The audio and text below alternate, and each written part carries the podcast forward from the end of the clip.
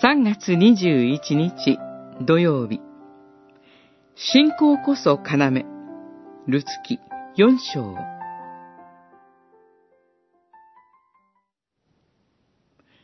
近所の婦人たちは、ナオミに子供が生まれたと言って、その子に名前をつけ、その子をオベドと名付けた。オベドはエッサイの父。エッサイはダビデの父である。オベドにはエッサイが生まれ、エッサイにはダビデが生まれた。四章、十七節、二十二節。信仰によってユダヤの地へ来たルツは、神から祝福を受けました。未亡人であったルツは、ボアズと結婚し、子を与えられます。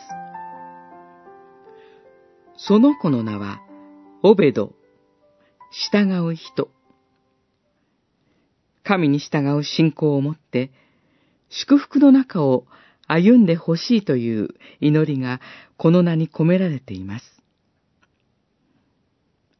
ルツキは、このオベドからエッサイが生まれ、エッサイからダビデが生まれたことを記して閉じられます。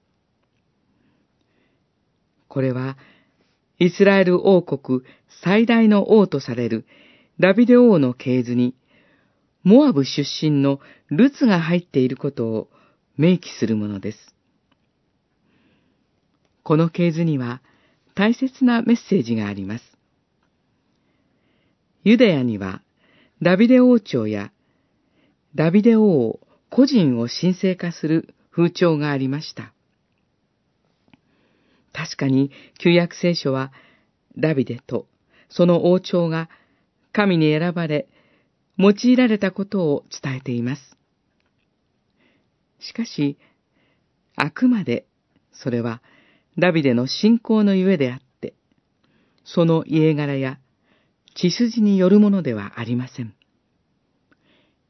ルツキは、ダビデ家の血筋にイスラエルが意味嫌っていたモアブ人の血が入っている事実を隠すことなく伝えます。血筋や家柄ではなく、ただ神への真の信仰を与えられた者に、神は祝福を与えてくださることを教えるのです。